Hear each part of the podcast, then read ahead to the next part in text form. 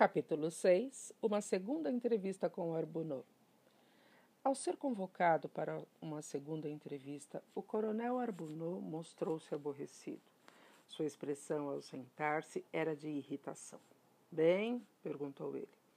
Mil desculpas por incomodá-lo novamente, disse Poirot, mas existem alguns pontos que talvez possa nos esclarecer.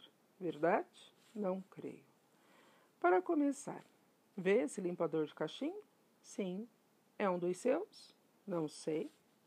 Não ponho nenhuma marca neles. Está informado, coronel, de que é o único fumante de cachimbo neste trem? Neste caso, é provável que seja meu. Sabe onde ele foi encontrado? Não tenho a menor ideia. Estava perto do corpo do homem assassinado.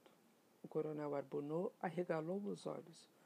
Poderia dizer-nos, coronel, de que maneira ele poderia ter ido parar ali? Se quer dizer que eu o deixei cair, a resposta é não. Esteve alguma vez na cabine de Hatchet? Nunca falei com aquele homem. Nunca falou com ele? Nem o matou? O coronel franziu as sobrancelhas sarcasticamente. Se eu o tivesse feito, seria pouco provável que o dissesse. Mas, na verdade, eu não matei o sujeito. Ah, murmurou Poirot.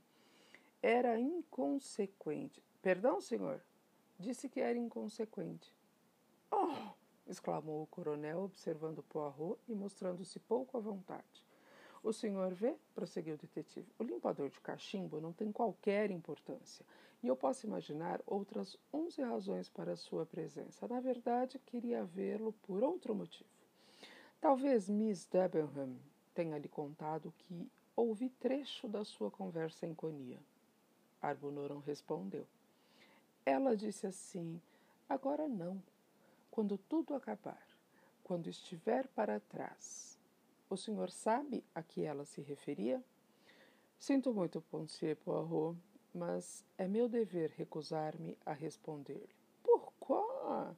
Sugiro-lhe, observou brusca e secamente o coronel, que pergunte a Miss Debenham.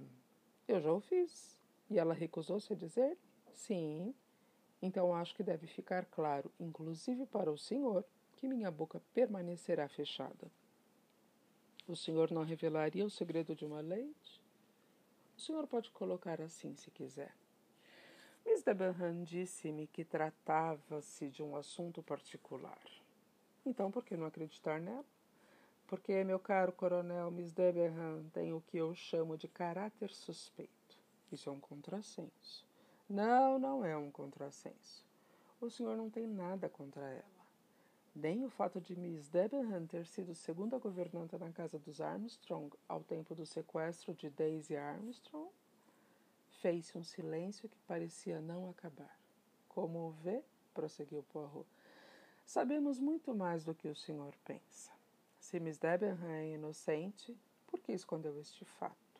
Porque me disse que jamais fora aos Estados Unidos. Arbonneau pigarreou. O senhor não poderia estar enganado? Não estou cometendo engano algum, coronel. Por que Miss Debenham mentiu para mim? O coronel deu de ombros. Melhor que pergunte a ela. Continuo achando que o senhor se enganou.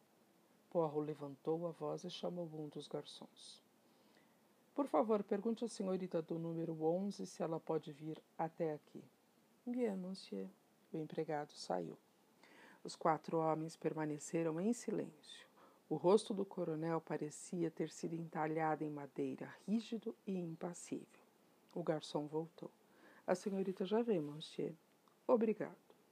Um ou dois minutos depois, Mary de Bonham entrava no carro-restaurante.